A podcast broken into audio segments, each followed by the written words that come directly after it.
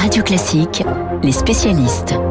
7h40 sur Radio Classique, les spécialistes ce matin, l'économie et le cinéma. François Geffrier et Bruno Kras déguisés en espions de sa gracieuse majesté. Mais avant de parler de 007, on s'intéresse avec vous François à l'économie et à une probable bataille des étiquettes. Bataille Oui. des étiquettes, c'est assez joli. On vient d'apprendre que le groupe euh, Lactalis va afficher sur ses produits son propre barème nutritionnel. Et oui, il va bouder Nutri-Score. Nutri-Score, c'est cette note de A à E avec un code couleur euh, rouge, vert, jaune qu'on voit de plus en plus hein, dans les rayons.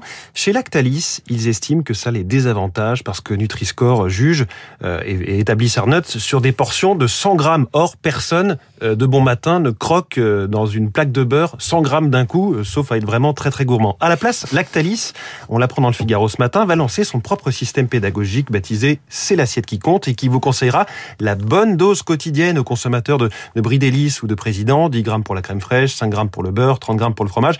On a du mal à leur donner tort sur le raisonnement. D'ailleurs, même si on est gourmand, on peut trouver que 5 grammes de beurre par jour, c'est ce qu'ils recommandent, c'est déjà bien tristounet. Et ils ne sont pas les seuls à critiquer le système. Savencia, qui produit le Caprice des Dieux, va lui aussi euh, lancer son système basé sur la juste portion. 25 grammes de Caprice des Dieux. Alors j'ai regardé, hein, le format de base c'est 300 grammes, donc vous prenez un couteau, un compas, je ne sais pas, un rapporteur, et vous coupez en 12 votre fromage. Et enfin, chez Bell, par exemple, on fait un peu à la carte. La vache qui rit, le qui rit, le boursin sont notés D ou E par Nutri-Score. Alors le groupe a apposé ce score uniquement sur ses marques Materne et Pompot.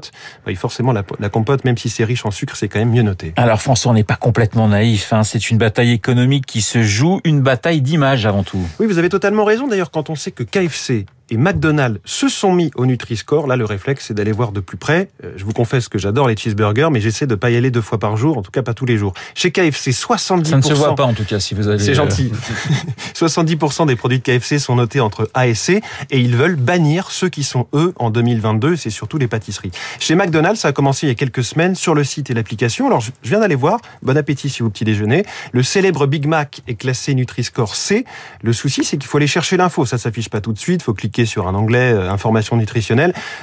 J'ai rien trouvé en revanche, étonnamment, sur le double cheese and bacon, ni sur le triple cheddar et double beef. Je savais même pas que ce, ce sandwich existait. Le problème, c'est que vous l'affichez quand ça vous est favorable. J'ai trouvé de Nutri-Score pour aucun dessert chez McDo, sauf les fruits en morceaux et les compotes. Évidemment. On y revient. C'est peut-être un hasard, mais entre le sundae caramel cacahuète et le cookie fourré chocolat, je pense qu'autour de la table, on pourrait assez intuitivement attribuer un Nutri-Score. Ce côté à la carte, euh, avec la multiplication des étiquetages, il nuit au but recherché, l'information des consommateurs et accessoirement la santé publique. C'est un enjeu économique évident avec un coût. L'obésité, 8 millions et demi de personnes en France, le diabète, 4 millions de personnes, le coût de la prise en charge de ces affections euh, liées à l'alimentation ou au surpoids, 55 milliards d'euros hein, estimés. Traditionnelle bataille entre ministères aussi sur ces dossiers, l'agriculture, la santé, l'économie, la transition écologique, même l'éducation nationale. Sur ce genre de thème, malheureusement, chacun tire dans un sens. Merci François. François, je sais que vous avez, vous êtes évidemment fan de James Bond. Vous avez rêvé, vous aussi, de porter le smoking et de désinguer les méchants de la terre. Eh bien, Bruno aussi. Il va nous parler dans un instant euh, du nouvel opus hein, consacré à Mr. Bond. Mourir peut attendre, mais avant, petit plaisir, la première réplique de James Bond au cinéma jouée par Sean Connery, il y a pratiquement 60 ans, Bond contre Dr. No. I admire your courage, Miss. Uh, Trench. Sylvia Trench. I admire your luck, Mr. Bond. James Bond.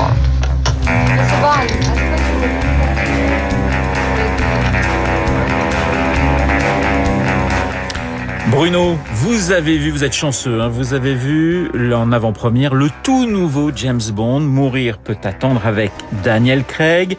Il sort dans une semaine. Est-ce que c'est un bon cru, ce 007 2021 Alors d'abord, c'est vrai, Renaud, on a de la chance puisqu'en même temps, c'était à Londres, la grande première, et on venait Daniel Craig discuter avec le prince Charles, donc on a eu le même plaisir que le prince Charles. On l'a vu en même temps, nous, à Paris, à l'UGC Normandie.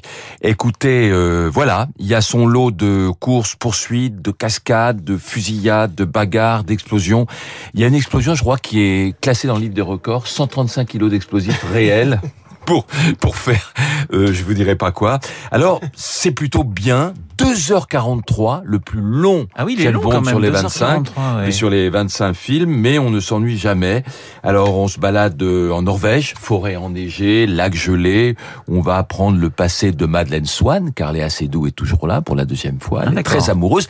Et James Bond est très amoureux aussi. On va aller en Italie. Moins de conquêtes, vous êtes en train de me dire. Moins d- aucune Ouais. conquête en Ah fait ouais. dans le film. J'étais Ouais. un peu déçu. Il y, a, il y en a que pour Madeleine euh, Swan. C'est l'air du temps peut-être, hein, Bruno. Faut Ah, faire attention. C'est comme ça, c'est la, c'est le, le dernier opus pour Daniel Craig. Il faut qu'il se calme. hein. Donc la Norvège, l'Italie avec un petit village perché à Matera dans le sud de l'Italie, le nord de la Jamaïque où ils ont construit une maison exprès. Il est là au Bordeaux cristalline, il a un t-shirt, il est retraité. Il a, il a des poissons dans une main, un harpon de l'autre, mais on va venir le rechercher pour euh, pour reprendre du service parce qu'il y a un très méchant joué par Rami Malek. Vous souvenez euh, C'était euh, le, le, le Freddie Mercury de Bohemian Rhapsody. Il avait eu un Oscar. C'est un très très méchant qui est en train de créer une arme redoutable à base de d'ADN. Vous voyez ce que je veux dire? Ouais. Il y a plein de choses. C'est bien fait, c'est bien fait. Moi, j'ai une petite réserve, c'est que c'est extrêmement classique. Alors, vous, Extrêmement classique. vous le disiez, euh, c'est le 25e Bond, c'est le dernier avec Daniel Craig. Il a marqué quand même son époque. Absolument. Non seulement il a marqué parce qu'il y a eu Casino Royale en 2006, 2008 Quantum of Solace, 2012 Skyfall euh, Spectre en 2015 et maintenant donc pour rire peut attendre. Ils ont fait vraiment une saga pour lui tout seul. C'est-à-dire qu'il y a un suivi quand on connaît tous les James Bond, il y a un suivi dans toute l'histoire. Il y a eu Vesperlin, vous vous souvenez, Eva Green, il est malheureux, c'est un James Bond qui a des failles, c'est un dur, Daniel Craig, mais en même temps il est plein de failles, on l'a vu dans Skyfall.